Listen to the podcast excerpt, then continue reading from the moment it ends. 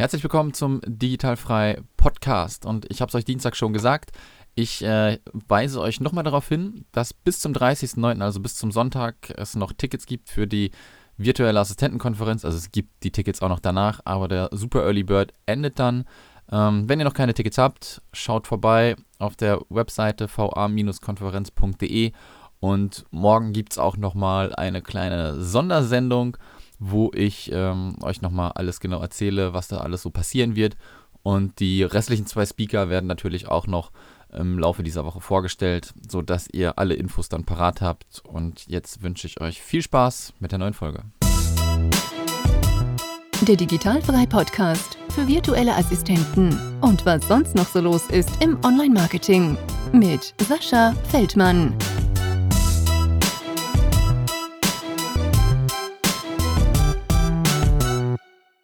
Heute zu Gast bei mir ähm, mal wieder jemand aus Österreich. Ich hatte letzte Woche schon jemanden, also es wird hier jetzt gang und gäbe, dass ich meine Leitung nach Österreich schalte. Ähm, herzlich willkommen, Lilly Käuser. Dankeschön, danke für die Einladung und ich freue mich, dass ich dabei sein darf. Sehr, sehr gerne, denn wir sprechen heute hauptsächlich um ein großes Thema, was den virtuellen Assistenten, äh, was ich immer höre, große Probleme vor allem am Anfang bereitet. Und zwar ist es der korrekte Stundensatz. Ähm, mhm. Viele wissen ja halt wirklich nicht, was soll ich am Anfang berechnen? Soll ich eher mit einem niedrigen Betrag anfangen? Soll ich einen größeren Betrag anfangen? Kriege ich dann dann überhaupt Kunden? Wie mache ich das denn überhaupt? Und warum du da die Expertin bist, ähm, kannst du einfach gerade mal so dich ein bisschen vorstellen, wo du herkommst, mhm. habe ich schon gesagt, wie alt du bist, was machst mhm. du alles und ähm, ja, schieß einfach mal los. Okay, sehr gerne. Ja, ich bin die Lilly Käuser aus Wien, hast du eh schon gesagt. Ich bin jetzt seit fünf Jahren als Texterin selbstständig und habe davor auch ähm, zwei Jahre eine Ausbildung gemacht in Wien für Marktkommunikation. Ähm, habe dann zwei Jahre in einer Werbeagentur und ein Jahr auf Kundenseite gearbeitet, also in einer Marketingabteilung. Ähm, war dann auch ein Jahr in den USA als Au pair. Also du hast ja auch erzählt, du warst unterwegs. Ja. und ich habe dann von dort aus auch schon so ein bisschen gefreelanced, so für Ex-Arbeitskolleginnen und Kollegen und habe auch in Harvard in der Abendschule so einen kleinen Abendkurs belegt für ähm, Writing for Marketing and PR. Ah, cool. Ja. Und wie ich dann zurückgekommen bin, ähm, habe ich mir gedacht, so, eigentlich würde ich gerne wieder, also eigentlich wollte ich mich schon immer selbstständig machen, also das war immer so das große Ziel in der Zukunft. Mhm. Aber da war ich halt, ähm, ich glaube, 25. Und ich habe mal gedacht, ja, ich kann mich doch noch nicht jetzt selbstständig machen und ich brauche noch viel mehr Erfahrung und viel mehr Kontakte und das muss ich noch lernen und die Ausbildung und hier und dort. Und habe mich dann wieder bei Agenturen beworben, als Texterin eben.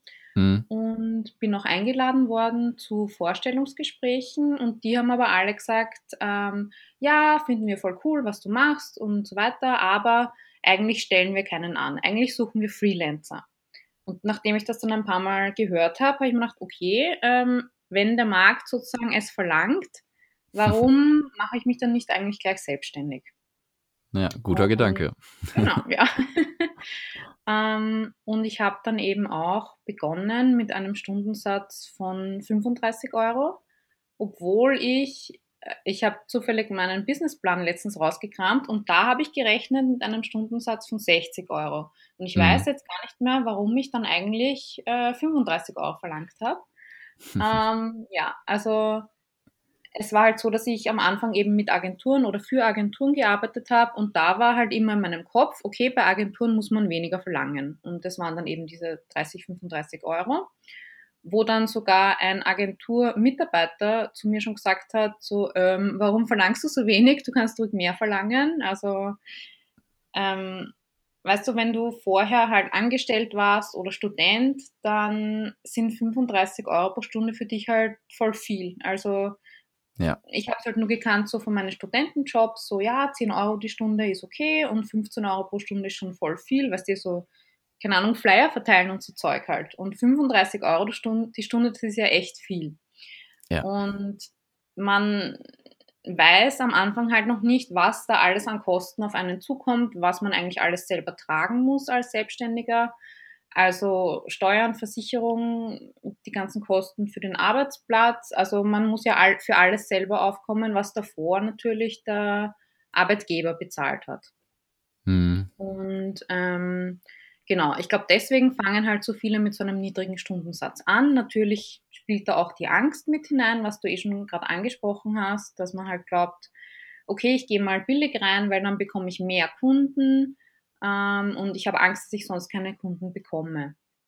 Absolut. Und genau. ähm, wenn du jetzt ja gerade so drüber sprichst, ne, mhm. ähm, wir betrachten das zwar aus der Sicht ähm, eines Texters oder Texterin, ja. aber man kann das ja auch wirklich auf alle Sachen anwenden, die man halt wirklich macht. Ne? Auch wenn man jetzt, mhm. äh, weiß ich nicht, als Social Media Manager für jemanden genau, arbeitet, genau. ja. sind die gleichen Gedanken ja auch äh, da zu treffen, oder nicht? Richtig, ja, auf jeden Fall. Genau. Also ich kenne mich halt mit den Stundensätzen für Texter am besten aus, ähm, aber ich habe ja. auch schon virtuelle Assistenten gesucht. Und ja, da fällt mir halt auf, dass sich das meist so zwischen 20 und 40 Euro bewegt. Hm. Ähm, wobei, also wenn man sich informiert, was eigentlich sozusagen der Mindeststundensatz ist, dass man ähm, auf demselben Niveau bleibt wie ein durchschnittlicher deutscher Angestellter, dann sind da oft diese 50 bis 60 Euro ähm, im Spiel. Und es gibt auch viele Unternehmens- oder Steuerberater, die 80 bis 90 Euro empfehlen. Ja, ja, das ist, äh, ja. ja das ist, wenn man es jetzt als erstes hört, ne, denkt man mhm. sich total verrückt halt, ne? mhm. ne? Ja. Ähm, ja, wenn, wenn man jetzt wirklich startet und denkt, ich soll einen Stundenlohn von 80 Euro mhm. ansetzen, ne, mhm. da denkt man sich, oh Scheiße, wie macht man das? Wie, wie, ja, wie, wie bewerkstellige ich das? Wie kann ich das ja. diesen Kunden halt verkaufen? Mhm. Und ähm, ich glaube, da gehen wir dann auch noch mal ein bisschen später halt drauf ein, mhm. weil du bist natürlich in erster Linie Texterin, aber du kümmerst dich ja auch um Websites und wie das dann dann halt hinterher auch noch vielleicht ein bisschen so ähm, sich verwebt und zusammenhängt, wie man seinen Stundenlohn kalkuliert und besser nach außen darstellt. Mhm. Ähm, das machen wir ja auch noch ein bisschen später. Ja. Und jetzt würde ich halt einfach mal nur so wirklich fragen, ähm, würdest du, wenn du auch äh, einen Texter suchst, mhm. ähm, vielleicht sagen, okay, ich weiß jetzt sofort, ich bezahle ihm 35 Euro oder würdest du nach einem niedrigeren äh, gucken? Also sagen wir mal ähm, von irgendeiner Plattform, es gibt ja diese Textbroker oder Content.de ja. oder irgendwie sowas. Mhm. Ähm, wie würdest du da so entscheiden? Würdest du sagen, ich nehme lieber den, der billig schreibt oder jemanden, der ähm, schon diesen höheren Stundenlohn nimmt? Das ist ja das. Ähm, wenn ich jemanden suche, dann möchte ich, dass das jemand ist, der das gut kann und der Erfahrung darin hat und der wirklich ein seriöser und professioneller Unternehmer ist. Das heißt, ich nehme mal niemanden von Textbroker oder Content.de oder was weiß ich für ein Cent pro Wort, mhm. weil mhm. ähm, ja, ich will halt einen Profi und da ist mir auch klar, dass ich für 10 Euro die Stunde keinen Profi bekommen kann. Ähm, ja, das ist ja irgendwie logisch und es gibt ja auch diese Annahme, was nichts kostet, ist nichts wert. Also wenn ich jemanden habe, wo ich sehe, okay, der kann das gut und wo ich überzeugt bin aufgrund der Website oder Empfehlungen oder was auch immer, und de wenn der dann 40 Euro pro Stunde verlangt, dann fragt man sich ja irgendwo, wo der Haken ist. Also, ja. also wenn es zu billig ist, dann fragt man sich ja auch, okay, wo ist der Haken? Was stimmt da nicht? Oder warum warum ist das so billig? Und da kann man dann auch kein Vertrauen zu dieser Person aufbauen. Und ich würde mir dann eher jemanden suchen, der ein bisschen mehr verlangt, aber wo ich dann weiß, okay, diese Person weiß, was sie tut, weil ich investiere ja meine Zeit und mein Geld in diese äh, Person und ich erwarte mir auch ein Ergebnis und ich will dieses Ergebnis und ich will nicht möglichst viel Geld sparen, sondern ich will, dass sich meine Investition dann am Ende für mich lohnt, also dass ich was bekomme, dieser Return ja. on Investment, genau. Absolut verständlich. Und so unseren Kunden halt mhm. auch. Ja, ja verstehe ich absolut. Und jetzt äh, nehmen wir mal die Situation an, ich möchte mich als Texter oder Texterin äh, selbstständig machen mhm. und ich plane irgendwie ein, äh, ich muss 40 Stunden die Woche arbeiten mhm. und arbeite ich wirklich 40 Stunden in, in der Woche oder, oder wie viele mhm. Stunden sind das vielleicht äh, am Tag oder ja? Genau, also ja, das ist auch so ein Anfängerfehler, den viele machen bei der Stundensatzberechnung, dass sie halt davon ausgehen, dass sie 40 Stunden pro Woche wirklich verkaufen können an Kunden und Kundinnen und dass sie 52 Wochen pro Jahr arbeiten. Also da wird halt ähm, mit unrealistisch, unrealistischen Zahlen gerechnet. Also ich muss ja mal vom Jahr ähm, die Wochenenden abziehen, die Feiertage, Urlaub, Krankheit, ähm, Weiterbildung. Also ich kann ja nicht rund um die Uhr arbeiten. Und, wenn, und ich verstehe es, dass man versucht, rund um die Uhr zu arbeiten, wenn man anfängt, dass man halt äh, ein Geld verdient, aber wenn ich von Anfang an auf dieser Basis rechne, dann, dann steuere ich ja schon von Anfang oder dann plane ich ja schon von Anfang an auf das Burnout hin. Also das macht ja keinen Sinn. Ich muss ja von einer realistischen Annahme ausgehen. Mhm. Das heißt, ich gehe mal von 200 oder 220 Arbeitstagen pro Jahr aus, wo ich dann eben das schon alles abgezogen habe. Und dann ist es auch so, wenn ich jetzt sage, okay, ich arbeite 40 Stunden pro Woche, dass ich ja ein Unternehmen auch zu führen habe, wenn ich selbstständig bin. Das heißt, ich bin ja gleichzeitig ähm, Geschäftsführer, Empfangsdame, Kundenservice, Spezialist, ähm, Marketingmanager. Ich bin ja alles gleichzeitig in meinem Unternehmen. Ich bin ja nicht nur diese eine angestellte Texterin quasi, die die Dienstleistung erbringt, sondern ich habe noch viele andere Rollen um ein Unternehmen zu führen. Ähm, also an, am Anfang, wenn man startet, hat man ja auch noch nicht so viele Kunden und Aufträge. Und da geht man vielleicht eher von 10 Stunden pro Woche aus, die man verkaufen kann. Oder auch nur 5 oder 15. Also mhm. man ist ja nicht 100% ausgelastet von Anfang an. Es ist ja eher so, dass man mal sechs Monate oder zwölf Monate braucht, um auf die Beine zu kommen und wirklich mal eine Auslastung zu haben, wo, wo man sagen kann, okay, da kann ich mich drauf verlassen und damit kann ich planen und damit kann ich meine Lebenskosten decken. Absolut. Also da, das ist auch so ein Fehler, den ich, äh, das ist, glaube ich, wirklich so ein typischer Anfängerfehler, ja. mhm. ähm, den ich auch gemacht habe, mhm. wo ich mhm. dann wirklich gesagt habe, alles klar, ich muss hier eine Webseite machen. Das geht dann äh, sieben Tage die Woche, geht das ganz gut. Mhm. Aber im Endeffekt sind es vielleicht nur drei Stunden, weil du musst ja auch erstmal den Kunden akquirieren, ja. dann musst du hier ein bisschen was besprechen und da, genau. ne, und da mhm.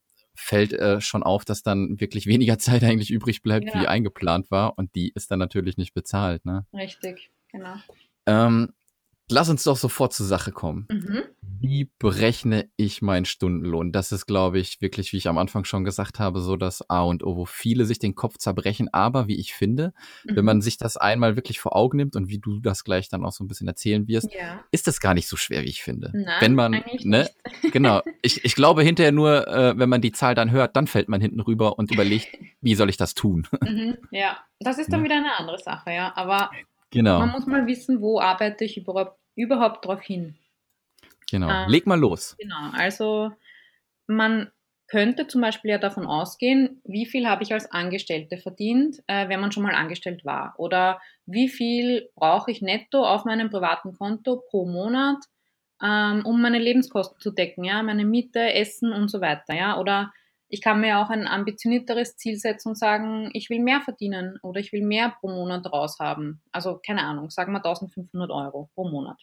Das, das, also das ist das, was viele zu mir sagen, was sie pro Monat gerne hätten oder brauchen zum Überleben, sage ich jetzt mal. Ähm, also wobei das Leute sind, die eben keine Kinder haben. Ja, also es es kommt ja auch immer darauf an, wohne ich in einer Wohnung, die 500 Euro Miete kostet oder 1000 Euro und habe ich ein Auto oder, oder habe ich ein Fahrrad, habe ich Kinder oder nicht. Also man kann es ja nicht so pauschal sagen. Deswegen muss sich jeder selber ausrechnen, wie viel Geld brauche ich in meiner Lebenssituation äh, wirklich realistisch zum Überleben und da zum Beispiel auch ähm, Kosten einrechnen, die nur einmal im Jahr anfallen. Also keine Ahnung, Autoversicherung oder so und auf mhm. die zwölf, zwölf Monate aufteilen. Und dann ist so eine Faustregel, dass man diese Summe äh, verdoppelt, um den Umsatz, also den Nettoumsatz, wir reden ja jetzt immer ähm, in Nettopreisen ohne Umsatzsteuer, äh, pro Monat zu ermitteln. Also da wären dann drinnen Steuern, Versicherung und Ausgaben für die Firma, also Firmenkosten. Und also diese 50 Prozent, das sind dann sozusagen das Inhabergehalt. Also kann auch weniger sein, je nachdem, wie viel man eben einnimmt, aber bis zu 50 Prozent, sagt man, ist bei Einzelunternehmerinnen und Unternehmern ähm, das Inhabergehalt. Mhm. Und die Kosten für für die Firma. Also die Firmenkosten sind natürlich auch unterschiedlich. Ähm, Gerade bei eben digitalen Nomaden und so braucht man ja eigentlich nicht viel. Man braucht einen Laptop, den haben die meisten schon, ein Smartphone und vielleicht äh, eine Software zum Zoomen, Skypen, was auch immer. Oder Designer werden halt Designsoftware brauchen, aber normalerweise hat man ja nicht so hohe Kosten. Ja. Wie jetzt zum Beispiel ein Friseur, ja. Ein Friseur muss die ganze Ausstattung und die Shampoos und so weiter einrechnen, das haben wir ja alles nicht. Also wir, wir haben ja eh eigentlich eine luxuriöse Ausgangsposition.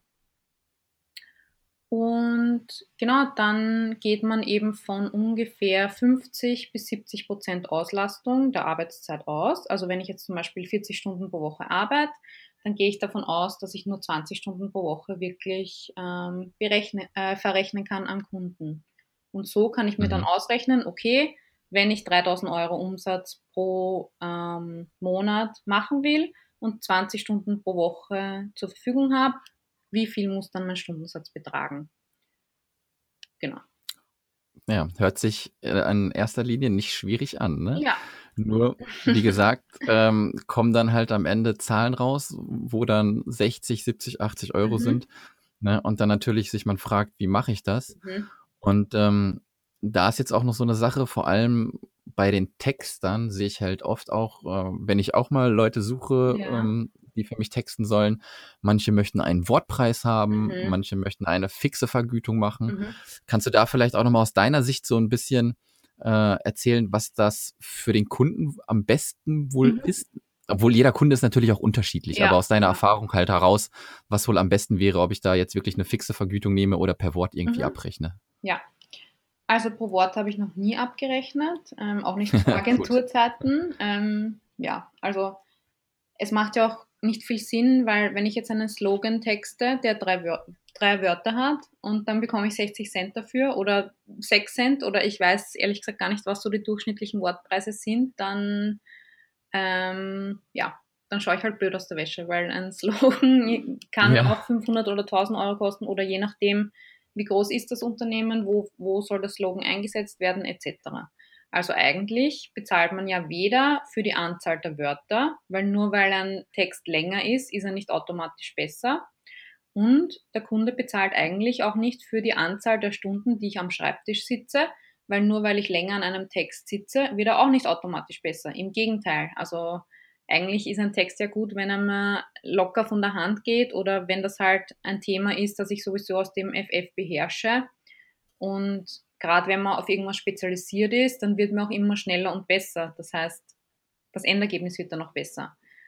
Genau. Und der Kunde zahlt halt für dieses Endergebnis, also für den fertigen Text, für ein Design oder dass seine Website online ist oder dass halt irgendetwas geliefert wurde, ja. Also mhm. das ist ja auch im Urheberrecht so. Wir schließen ja einen Werkvertrag oder ich als Texterin schließe einen Werkvertrag mit meinen Kunden ab und Sie erhalten von mir ein sozusagen literarisches Werk, also den Text. Und Sie bezahlen mich dann quasi dafür, Sie kaufen mir die Nutzungsrechte ab, dass Sie dieses Werk verwenden dürfen. Und es hat nichts mit Stunden zu tun oder wie viele Wörter sind das, sondern wirklich, was hat der Kunde davon, dass er diesen Text jetzt von mir kauft und nutzen darf.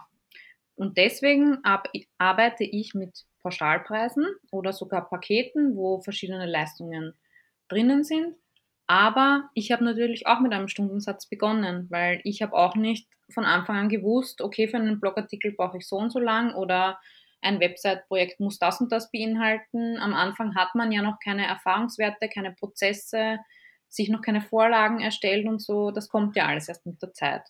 Und deswegen sollte man am Anfang immer ganz genau mitschreiben, welche Arbeitsschritte man macht, wie lange man dafür braucht, ähm, wie viel der Kunde dafür zu bezahlen bereit ist. Also einfach schnell diese Erfahrungswerte zu sammeln und dann, also wenn man etwas schon 20 Mal gemacht hat, dann weiß man, wie viel das kostet, wie lange man braucht, was das wert ist.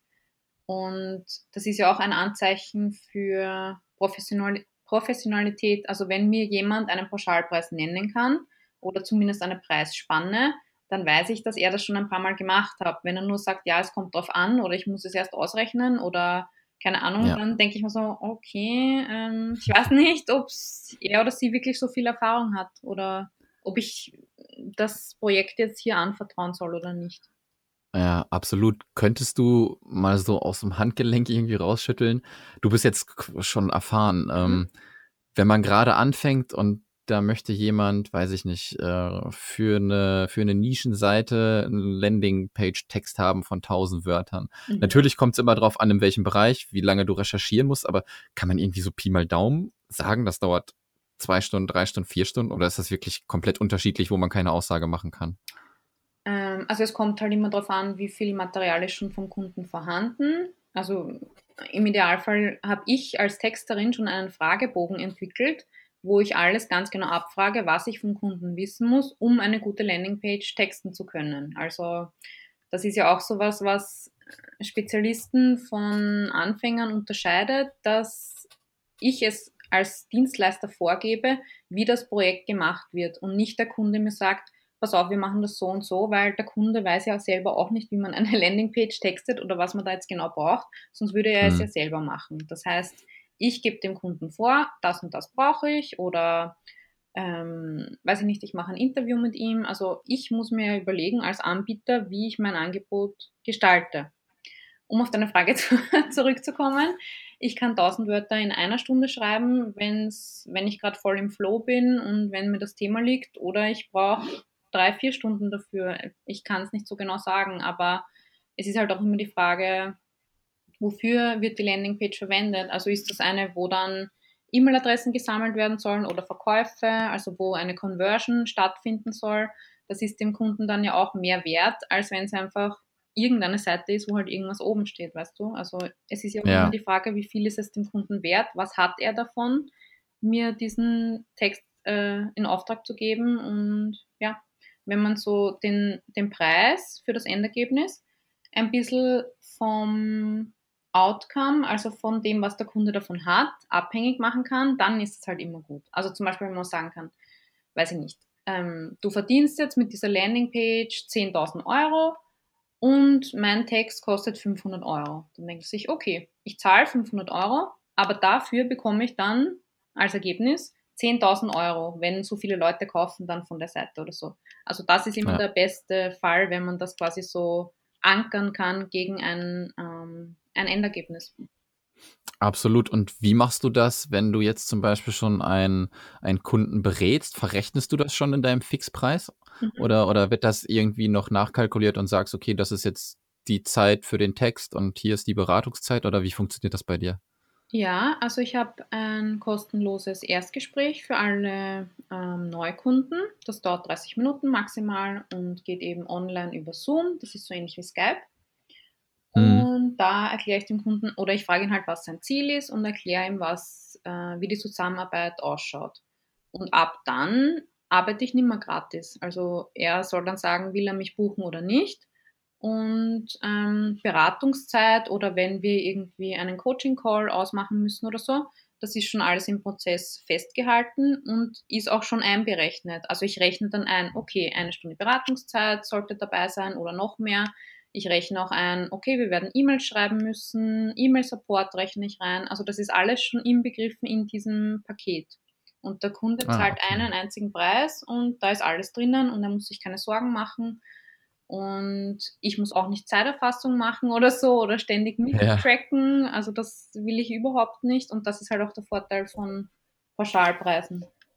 Ja. Und was ist, wenn du mal so einen nervigen Kunden hast, der dich mit E-Mails bombardiert und dich anruft ohne Ende? Das ist ja dann schon Zeit, die mhm. du entweder opferst oder dem Kunden halt dann sagst, du, stopp, jetzt ja. kostet das mich Zeit, ich muss es berechnen. Wie, wie machst du das da? Also ich muss sagen, ich habe solche nervigen Kunden eigentlich gar nicht mehr, weil irgendwann. Das ist gut. Ja, also irgendwann weißt du genau, mit wem du arbeiten willst, worauf du achten musst, welche Warnzeichen es schon gibt. Und ja. ich weiß nicht, das ergibt sich dann gar nicht irgendwie, dass diese Kunden mich finden oder dass wir dann wirklich zusammenfinden zu einer Zusammenarbeit. Also ich habe eher das Gefühl, meine Kunden sind immer recht dankbar, dass ich ihnen halt so genau vorgebe, was wann, wie, wo passiert und sie halten sich auch dran und da gibt es dann eigentlich nicht so viele Rückfragen, weil ja, sie machen das halt einfach, was ich ihnen sozusagen auftrage und wir haben ja eh die Coaching-Calls und E-Mail-Support und so, das ist eh alles geregelt. Und wenn es wirklich mal einen Ausreißer geben würde, dann würde ich, glaube ich, auch nichts sagen, weil der eine braucht weniger Support, der andere mehr. Das gleicht sich dann eh irgendwo aus. Also so der Ja. Durchschnittspreis. Und ja, dann würde ich mich Ja. nur fragen, was, was kann ich daraus lernen, dass dieser Kunde so viel Support gebraucht hat. Vielleicht hätte ich noch irgendwas klarer darstellen müssen oder ja, wie, was, was kann ich ändern, dass das in Zukunft nicht mehr vorkommt. Ja, das ist ähm, echt witzig, weil ich habe jetzt zum Beispiel so den Fall. Mhm. Ich hoffe, der Kunde hört nicht zu. Wenn nicht, ist auch egal. ähm, das ist, kennst du diese, diese Verschlimmverbesserer? Ja. Die, ja, genau. Und ähm, du machst dann halt was und auf einmal, also ich mache hauptsächlich Sachen in WordPress und wenn dann Mhm. jemand dann gar keine Ahnung hat, aber auch noch rumfummelt Ja. irgendwo und mich dann fragt, was ist da los, dann gucke ich, wieder tausend Sachen wurden geändert. Mhm, okay. Und dann hängst, hängst du da halt wieder hinterher. Und das Ding ist dann halt einfach, du wirst mit E-Mails bombardiert. Du Mhm. musst die ganze Zeit äh, wieder mit dem Skypen und so. Mhm. Und ähm, das ist jetzt, da muss ich auch nochmal gucken, wie ich da den Dreh rausfinde, Ja, wie, ich, wie ich das versuche zu verhindern. Ja. Es ist jetzt einmal vorgekommen, aber ehrlich gesagt habe ich darauf auch wieder keinen Bock, dass ja, es halt nochmal passiert. ich dir. Ne?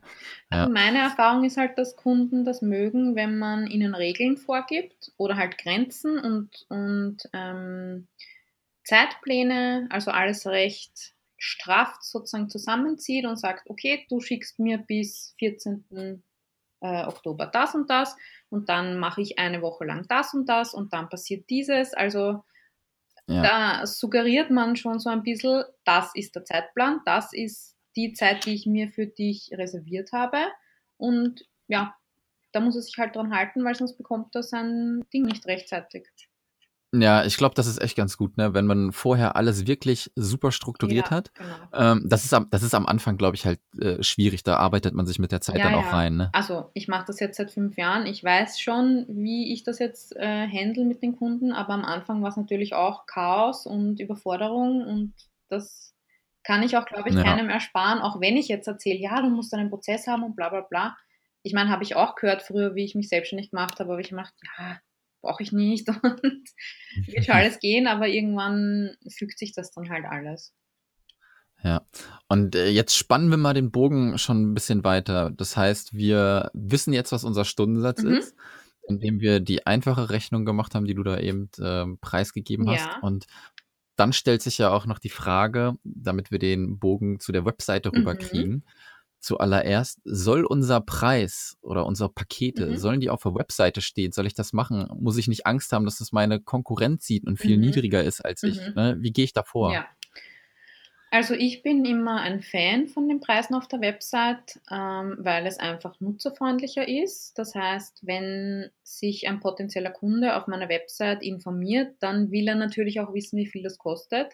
Und warum soll ich ihm das Leben schwer machen und die Preise äh, sozusagen verstecken und sagen, ja, du musst hier was runterladen oder da Kontaktformular, bla bla bla. Warum nicht einfach die Preise schon auf der Website ähm, preisgeben? Das sind einfach die Erwartungen auch der User, dass man angibt, wie viel etwas kostet. Und ähm, ja, ich mache es ihm ja nur schwerer, wenn ich da irgendwelche gröberen ähm, Aktionen von ihm verlange.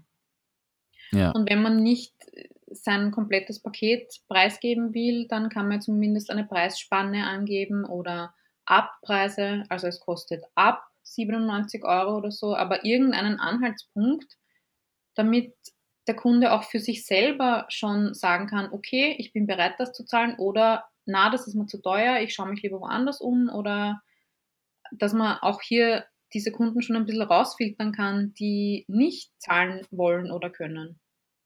Ja, ich glaube, das ist ein ganz wichtiger Punkt auch, Ja. ne? weil du selektierst schon Genau. und ich glaube, ähm, man hat damit auch schon wieder ein bisschen äh, Stressvermeidung, weil du Genau. musst dich nicht mit den Kunden auseinandersetzen. Erst quatschen eine Stunde und dann Richtig. hinterher, ach nee, ist mir zu teuer. Ja, genau, das Ja. vermeide ich damit von vornherein. Und weil du gesagt hast, Konkurrenz, ähm, ich habe meine Preise so berechnet, dass sie für mich, für mein Unternehmen, meinen Lebensstil, meine Kunden passen. Und wenn das jetzt irgendein Konkurrent quasi blind kopiert, ähm, ja, also das passt halt für mich, aber das heißt ja nicht, dass das für ihn passen muss. Also da mache ich Mhm. mir eigentlich keine Gedanken. Und auch wenn wer weniger als ich verlangen möchte, dann soll er halt. Also ich glaube auch jeder findet so die Kunden, die zu ihm oder ihr passen und es sind genug Kunden für alle da und ja, dieses Konkurrenzdenken, das behindert einen nur. Also man sollte sich halt auf sich selber konzentrieren und was man selber anzubieten hat und genau. Ja, absolut, da bin ich äh, tausendprozentig deiner Meinung. Jetzt gehen wir mal, jetzt gehen wir mal noch einen Schritt weiter. Ähm, wir haben den Stundenlohn. Ja. Wir wissen, alles klar, es ist cool, wenn der Preis mit auf der Homepage mhm. ist. Aber was muss noch so auf der Webseite drauf bei virtuellen mhm. Assistenten, mhm. damit man erstens mal ein bisschen Vertrauen aufbaut und sagt, okay, ja. den kontaktiere ich? Mhm. Also was ich mir wirklich mal wünschen würde, was auch wirklich sehr selten ist, dass ein virtueller Assistent sich auf etwas spezialisiert. Also es gibt halt ganz viele Websites von virtuellen Assistenten oder Assistentinnen, ähm, wo halt steht, ja, Software hat, ich mache alles und für jeden. Gibt es natürlich auch von Textern und Designern und allen möglichen Freelancern.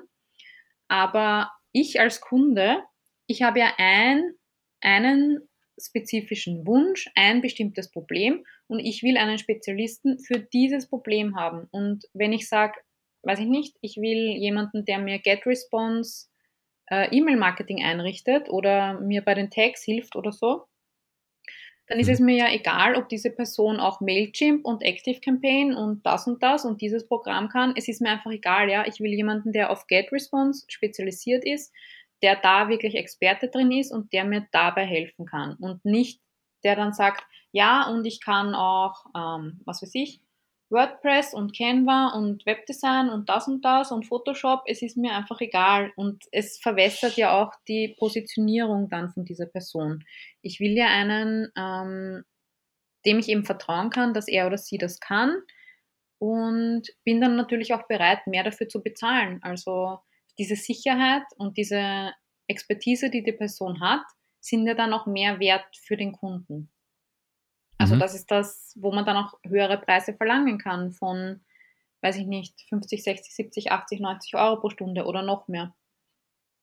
Absolut. Ja, also das, das finde ich auch. Und könntest du mal so eine, ähm, so eine Mini-Übersicht vielleicht geben, mhm. welche, welche Punkte man haben müsste? Irgendwie, weiß ich nicht, Blog über mich. Ja, auf der Website, ja. ja. Irgendwie so. Ähm, ja. Also wir brauchen auf jeden Fall mal eine Startseite. Ähm, auf der Startseite sollte eben schon genau stehen, was biete ich an und für wen. Also wenn jemand auf die Startseite kommt, dann soll er sofort erkennen können, bin ich hier richtig und finde ich hier eine Lösung für mein Problem und was soll ich als nächstes tun. Also die Startseite fängt ja mal sozusagen den User auf. Dann brauchen wir eine Angebotsseite oder eine Leistungsübersicht, also irgendwas, wo ich sehen kann, ähm, was ist das Angebot, was kann ich kaufen. Wo natürlich auch wiedergespiegelt sein sollte, was sind die Stärken dieser Person, was kann sie besonders gut, ähm, worauf ist sie spezialisiert, warum soll ich gerade diese Person engagieren und nicht jemanden anderen.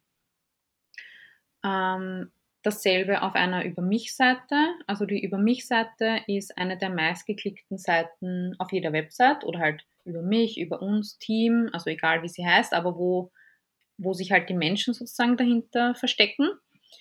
Und die Über mich-Seite kann man super für diesen Vertrauensaufbau und auch für den Aufbau von dieser Autorität verwenden. Also dass man sagt, ich kenne dein Problem, ich kann dir helfen aus diesen und jenen Gründen. Also hier kann man auch schön arbeiten mit Kundenstimmen oder ähm, Zertifikaten, die man bekommen hat, welche Ausbildung man hat. Also alles, was quasi beweist, dass ich ein Experte bin in meinem Feld. Auch Referenzen und so weiter. Und ähm, genau, also hier kann man wirklich auch verkaufen. Es ist nicht einfach nur eine Seite, wo irgendwas über mich steht, sondern eigentlich geht es halt um den Kunden und wie ich ihm helfen kann und ob das wirklich wahr ist, dass ich ihm helfen kann. Ja. Genau. Ähm, ja, Blog wäre natürlich nicht schlecht, wenn wir Content auf der Seite haben. Erstens, damit wir, damit bei Google gefunden werden können. Durch einen Blog hat man auch äh, immer Futter, das man auf Social Media teilen kann oder im Newsletter. Also da ist ja immer die Frage so, ja, ich weiß nicht, was ich auf Facebook teilen kann. Ja, am besten eigenen Content, wo dann ähm, der User dann auch tatsächlich von Facebook auf die eigene Website äh, geleitet wird, weil das wollen wir. Wir wollen ja möglichst viele Besucher auf, auf unserer Website haben, die dann in Kunden verwandelt werden. Und ja. Genau, in einem Blog kann man sich eben auch als Experte positionieren, also dass man nicht nur sagt, dass man etwas kann, sondern es auch tatsächlich zeigt. Ähm, die Kunden können auch sehen, okay, wie schreibt diese Person, wie geht sie an gewisse Problemstellungen heran, ähm, ja, wie drückt sie sich aus, was, was kann ich hier erwarten, wie vermittelt diese Person ihr Wissen, mit welchen Tools arbeitet sie. Also da kann man halt schon ganz viel von sich selber zeigen. Ja, und jetzt hast du eben ja auch schon äh, angesprochen von wegen, ähm, dass man sich spezialisieren mhm. sollte, ne?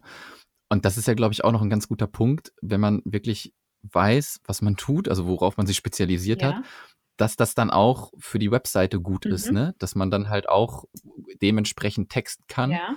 und dann natürlich auch gut in Google rankt, genau, oder irre ich mich? Richtig, ja. Also ähm, wenn, ich jetzt, wenn ich jetzt sage, ich bin eben GetResponse, E-Mail-Marketing-Assistentin oder whatever, ja, ähm, mhm. dann kann man halt ständig äh, Artikel über GetResponse schreiben. Also über, ja, wie richte ich eine Kampagne ein oder wie tagge ich oder wie organisiere ich meine Listen. Also da gibt es ja wirklich dann Content-Ideen noch und nöcher. Und das Witzige ist ja auch, je enger man seinen Content-Fokus macht, desto mehr Ideen hat man dann, weil es tut sich auf einmal dann so viel auf, wenn ich nur über GetResponse schreibe, als wenn ich sage, ja, ich schreibe über alles, was ein virtueller Assistent halt macht. Also das ist so ein breites Feld, da kann man sich dann gar nicht wirklich äh, Themen herauspicken oder es wird halt wahnsinnig mühsam und Google weiß dann natürlich auch mhm. nicht genau, okay, worum geht es jetzt eigentlich auf dieser Website und der, und der User dann natürlich auch nicht dementsprechend.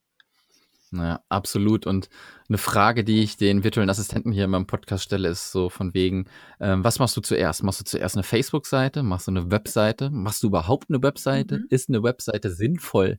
Ähm, wie stehst du dazu? Sollte man direkt am Start äh, sich auf die Website konzentrieren? Sollte man erst auf Kundensuche gehen? Oder mhm. wie ist da so das rechte Mittel? Ich, ich glaube, es gibt kein gut oder richtig, ja. aber jeder muss da irgendwie so für sich einen Weg finden. Und Voll. wie siehst du da so den Weg? Ja also ich sehe das auch so, es gibt kein richtig oder falsch, es gibt immer nur das, was für mich jetzt gerade passend oder stimmig ist. Und also bei mir war es so, dass ich mich selbstständig gemacht habe und dann erst drei Monate später die Website online war. Also ich habe halt mich erstmal darauf konzentriert, äh, Kunden zu gewinnen. Also meine ersten Kunden waren ja schon so in meinem Umfeld, also zum Beispiel Ex-Kollegen oder ein Freund von meiner Mama. Also ich habe halt auf Facebook gepostet, dass ich jetzt selbstständig bin und buchbar und was ich halt genau anbiete und so weiter. Und das verbreitet sich dann ja auch. Also gerade am Anfang muss man halt schauen, dass man sein eigenes Netzwerk dazu nutzt, die ersten Kunden zu gewinnen. Und ähm, man kann ja nebenbei schon langsam an der Website arbeiten. Das ist ja eh ein Prozess. Ich kann eh nicht von heute auf morgen eine Website erstellen. Und das macht man halt immer so ein bisschen nebenbei. Aber wenn man an der Website arbeitet, verdient man halt kein Geld. Also man muss halt zuerst einmal ja. ein bisschen einen Umsatz haben, um dann quasi den Luxus zu haben, nebenbei an der Website arbeiten zu können, zeitlich. Und am Anfang reicht ja auch eine Coming Soon Seite oder mal so ein One-Pager. Ich habe am Anfang auch eine One-Pager gehabt, also was ist so eine Endlos-Scroll-Seite. Hat auch mhm. gereicht, ja, dass ich mal auffindbar bin und die Kunden irgendwo hinleiten kann. Also ich habe halt von Anfang an viel Social Media Marketing gemacht Facebook, Twitter und so weiter. Und da hast du dann eh schon deine Leute, mit denen du in, im Gespräch bist und die leitest du dann halt alle auf deine Website, auch wenn es nur eine Coming Soon Seite oder ein One-Page oder irgendwas ist. Aber sie sollten halt schon irgendwas dort tun können. Also Newsletter abonnieren oder eine E-Mail schreiben mit einer Anfrage. Genau. Ja. Und, und du, ähm, wenn ich mal kurz zwischenfragen darf, und du bekommst halt auch Rückmeldung über diese Webseite. Ja, genau. also Kunden melden sich über die Webseite. Ja, genau. Also bei mir ist es so, dass wirklich, ähm, seit ich die Website online gestellt habe, ich wirklich laufend Anfragen bekomme von Kunden über die Website. Also die finden mich meistens über Google. Also ich habe auch so ein Kontaktformular, wo ich abfrage, wie hast du mich gefunden? Und ich sage mal, 98 Prozent der Fälle ist eben, ich habe dich bei Google gefunden. Mhm. Und genau, die schreiben dann, ja, ich brauche Texte oder ich möchte gern das und das. Und dann schreibe ich ihnen halt ähm, meine Verfügbarkeit und ich schicke ihnen meine Preisliste, meine AGB, einen Link zum kostenlosen Erstgespräch, genau. Und so geht der Prozess dann los quasi. Ja, das ist, glaube ich, auch, was äh, viele Leute unterschätzen. Ähm, der Wert, den die Webseite halt bringen kann, wenn du sie ähm, mit der Zeit gut machst halt, ne? Dass du Ja, halt wirklich total. zu manchen, ja, dass du zu manchen Keywords halt gefunden Mhm. wirst und darüber halt auch Kunden äh, akquirieren Ja. kannst. Ja klar, also wenn niemand was mit Webseiten zu tun hat, kann ich mir Mhm. vorstellen, dass das erstmal auch wieder nach unmöglich äh, Mhm. klingt. Aber dann musste man sich halt auf jeden Fall einen suchen. Also ich bin der Meinung, es, es ist wirklich nur meine persönliche Ja. Meinung, wir arbeiten digital und man sollte schon eine Webseite auf jeden Fall als Visitenkarte haben. Da kann auch kein Facebook-Profil mithalten. Ja. Ja, also Ja. man sollte sich auf jeden Fall, sobald man sich selbstständig macht, schon mal die Domain sichern. Also entweder den eigenen Namen auf jeden Fall oder den Markennamen oder eine Keyword-Domain, je nachdem, was halt passt. Und da kann man dann ja wirklich sehr schnell mal, weiß ich nicht, WordPress installieren und so ein Coming Soon Plugin und dann steht das schon mal. Und dann habe ich schon mal meinen Namen online, ähm, vielleicht ein paar Social Media Kanäle, eben E-Mail-Adresse und dann kann man das schon verwenden. Ja. Und wie machst du das denn wirklich, wenn dann ein Kunde zu dir kommt? Wie überzeugst du deinen Kunden? Überzeugst du ihn schon mit deiner Webseite oder schickst du ihm immer noch irgendwie ein bisschen Material und verabredest dann einen Termin zum Skypen? Oder wie handelst du das? Ja, also bei mir ist es wirklich so, dass die Kunden schon überzeugt sind von mir, wenn sie mir die Anfrage stellen, weil sie sich halt schon auf meiner Website umgeschaut haben oder weil, also viele folgen mir ja auch schon länger, zum Beispiel auf Facebook oder Instagram oder manche kenne ich schon seit Jahren und dann kommt irgendwie eine Anfrage übers Kontaktformular. Ja? Also man darf auch nicht erwarten, dass man gefunden wird und dann sofort die Anfrage kommt. Das ist ja oft auch ein Beziehungsaufbau. Und ich kenne das ja auch von mir selber. Ähm, wenn ich irgendwen online finde, dann folge ich erst einmal auf Instagram und dann melde ich mich vielleicht für ein Newsletter an und dann schaue ich mir vielleicht ein Webinar an oder ein YouTube-Video oder irgendwas. Aber es ist ja auch ein Prozess, bis ich mal diese Sympathie und das Vertrauen aufgebaut habe, dass ich mit dieser Person arbeiten möchte oder dass ich sie bezahlen möchte für einen Online-Kurs oder so. Das kommt ja auch Ja. dazu.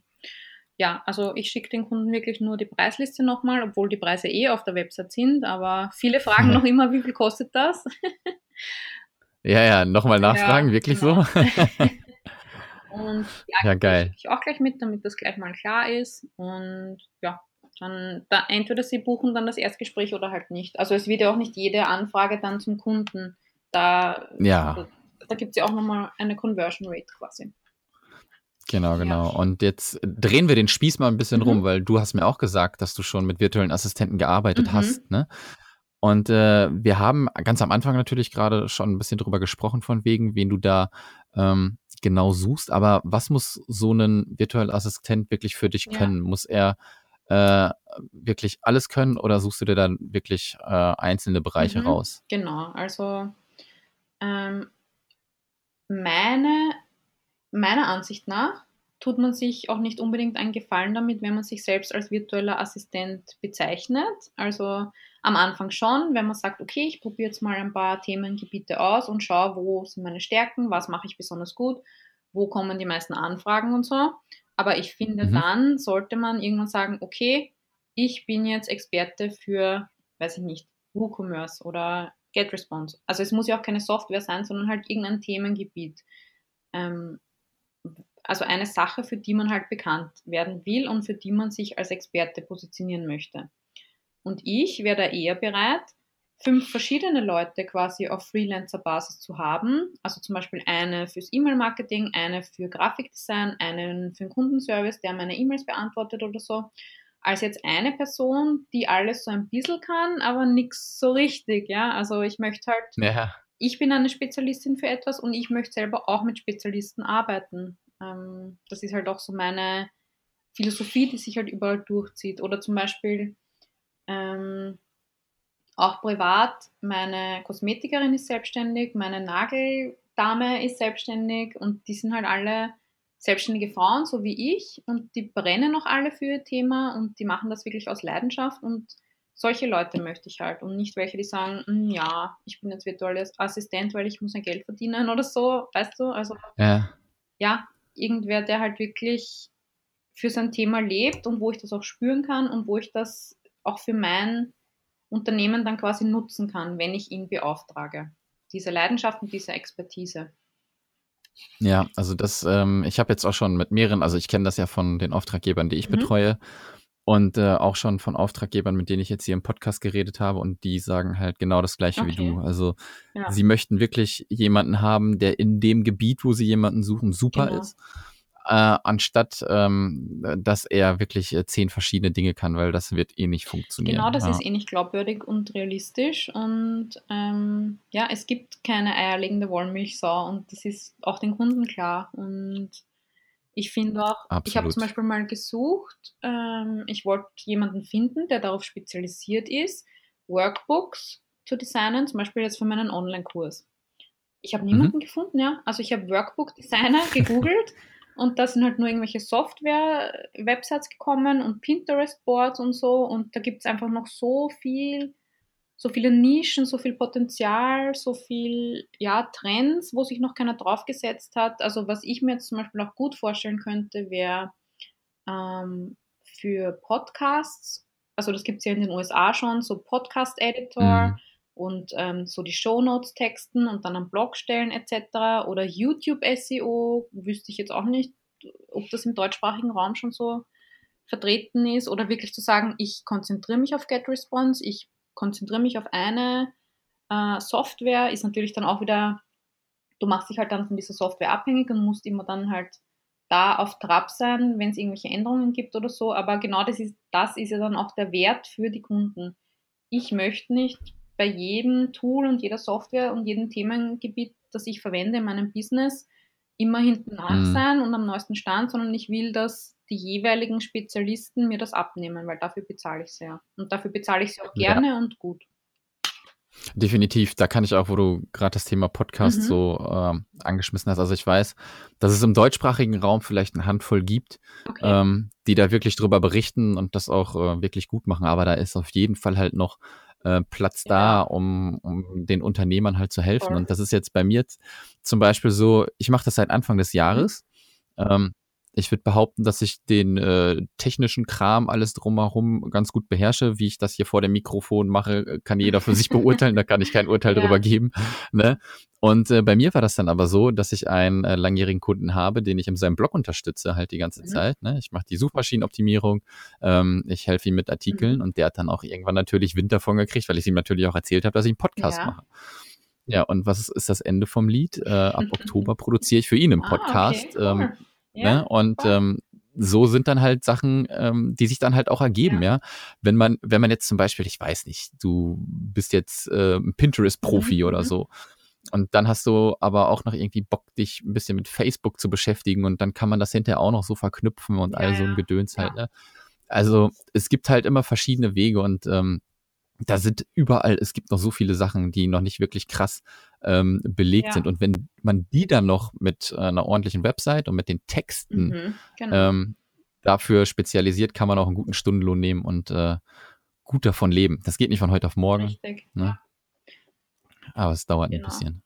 Und was ich noch sagen So. wollte zu Ja. ähm, VAs, was ich halt ganz wichtig finde und was man leider dazu sagen muss, ist, dass sie verlässlich sind und ordentlich arbeiten. Also ich habe ja auch so ein paar ähm, Online-Business-Unternehmerinnen quasi in meinem Netzwerk und da haben wir letztens drüber gesprochen und alle sagen, es ist so schwer, eine gute virtuelle Assistentin zu finden, auf die man sich wirklich verlassen kann, die keine Fehler macht, die ordentlich arbeitet. Also ich glaube, da könnte man sich auch mit seiner Arbeitsweise sehr gut abheben. Also wenn sich das dann herumspricht, wenn dann die Empfehlungen weitergegeben werden, dann, also eigentlich finde ich, müsste man es nicht dazu sagen, weil wenn ich eine Ja. Assistentin beschäftige, dann gehe ich ja davon aus, dass das alles passt und so. Aber ja, also ich glaube, da kann man sich auch noch abheben, wenn man wirklich ähm, gute Arbeit leistet in dem Bereich.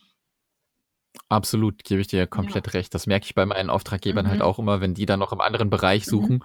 Die fragen mich dann natürlich, ob ich wen kenne Ja. und ich äh, empfehle dann natürlich denjenigen weiter, wo ich weiß, ähm, das funktioniert gut mit Richtig. denen, ne? Weil also ich glaube, viele sehen auch gerade so, ähm, dass das Thema virtuelle Assistenz, der Begriff immer weiter, immer mehr wird und scheuen sich dann halt auch davor, weil es so viele Konkurrenz gibt. Dann kommt mal irgendwie eine Anfrage im Facebook und dann trauen sich die meisten Ja, halt aber ja. nicht. Aber wenn man mal ehrlich ist, sind die meisten, die sich bewerben, ähm, nicht wirklich gut. Und Mhm. da muss man dann halt schon punkten. Wenn man wirklich gute Arbeit leistet, wird man durch Mundpropaganda hinterher definitiv Ja. weiter gefördert. Es ist, es ist schwierig, glaube ich, für manche am Anfang erstmal diesen Flow zu kriegen, erstmal Kunden zu Mhm. finden.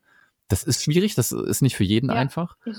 Aber wenn du da einmal drinne bist, äh, in diesem Kreislauf, dann ähm, hast du es hinterher nicht mehr so oft, dass du Kunden suchen Ja. musst. Genau, Ja. genau. Hört, hört sich, hört sich glaube ich, traumhaft an, aber Ja, es ist so aber ist so. es.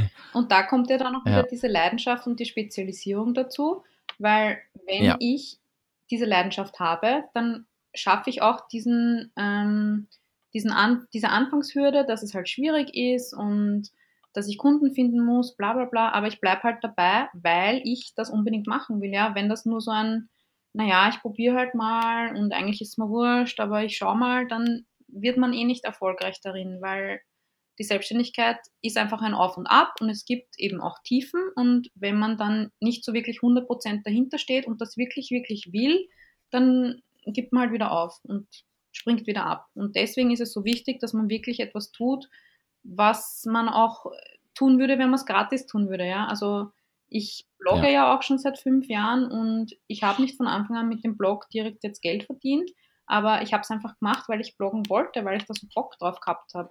Und man kann sich ja auch einfach in seinem privaten Leben mal umschauen und sagen, okay, was mache ich eigentlich den ganzen Tag lang und, und was mache ich einfach, weil ich Bock drauf habe und wie könnte ich vielleicht damit Geld verdienen und ein Angebot, Angebot daraus schnüren und wer könnte das brauchen. Ich glaube, das ist auch so der beste Weg, sich selbstständig zu machen, wenn man das einfach so aus der Lust und aus der Freude heraus macht und nicht aus der Angst oder ich biete alles an für alle, damit ich ja Kunden gewinne, sondern halt wirklich auch zu sagen, ich lege mich jetzt fest und ich mache das, was ich gerne mache und gut mache und dann werden die Kunden schon kommen.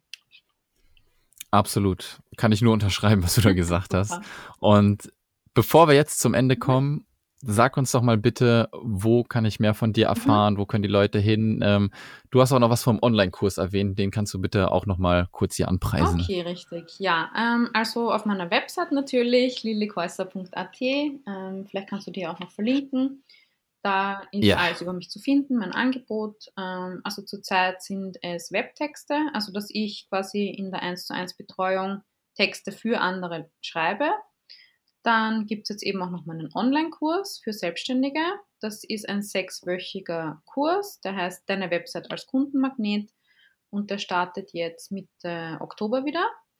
Und für deine Hörer habe ich einen Code mitgebracht, einen Gutscheincode, äh, mit dem sie 10% sparen können. Und zwar lautet der digital frei, zusammengeschrieben und kleingeschrieben. Und da Perfekt. geht es eben um all das, was wir heute besprochen haben. Also was ist mein Angebot, wer ist meine Zielgruppe, wie stelle ich das alles auf meiner Website dar, wie wird die Website dann bei Google gefunden, wie texte ich das alles, dass es auch wirklich attraktiv und überzeugend auf diese Personen wirkt. Genau, da kommt dann alles zusammen. Sehr, sehr geil. Ähm, danke für das mega interessante Gespräch. In. War super. ja, da kann man mal, da kann man mal sehen, wie man ähm, von einer einfachen Preisberechnung, wo man hinterher total unsicher Mhm. ist, ähm, dann dazu hinkommt, seine Webseite aufzubauen und äh, dass die dann halt auch Ja. wirklich als Kundenmagnet dann hinterher Genau. dient. Ne? Und ich glaube, was nochmal wichtig zu sagen ist, ähm, wenn man jetzt das wirklich so befolgt, was du da gesagt hast mit der, mit Mhm. der Preisberechnung, kann man eigentlich nichts falsch machen. Ich habe mir auch verschiedene Modelle äh, Mhm. angeguckt, wie das äh, Leute machen. Im Endeffekt läuft das alles so auf das Gleiche hinaus, wie du das da eben erzählt Ja, hast. also wenn man mal Ja. ein bisschen herumgoogelt und liest, ähm, bei so Steuerberatern, vor allem Unternehmensberater oder Leute, die schon lange selbstständig sind, also das finde ich auch wichtig, dass man Ratschläge annimmt von Leuten, die selber erfolgreich selbstständig sind, also nicht von Angestellten, nicht von der eigenen Familie, nicht vom Nachbarn und auch nicht von Leuten, die nicht erfolgreich selbstständig sind, sondern unerfolgreich, erfolglos, so heißt ähm, Genau, Ja. also man muss auch immer ein bisschen schauen, an wem orientiere ich mich. Vielleicht doch eher an jemanden, der schon dort ist, wo ich hin will und, wa und was hat der gemacht und warum hat er das gemacht und wie hat er das gemacht und wie kann ich das kopieren. Genau so. Ja. Mehr bleibt mir auch nicht zu sagen, außer nochmal vielen, vielen Dank. Und Dankeschön. ich würde sagen, wir hören uns und ich wünsche noch einen schönen Tag. Ebenfalls, danke. Tschüss. Danke, tschüssi.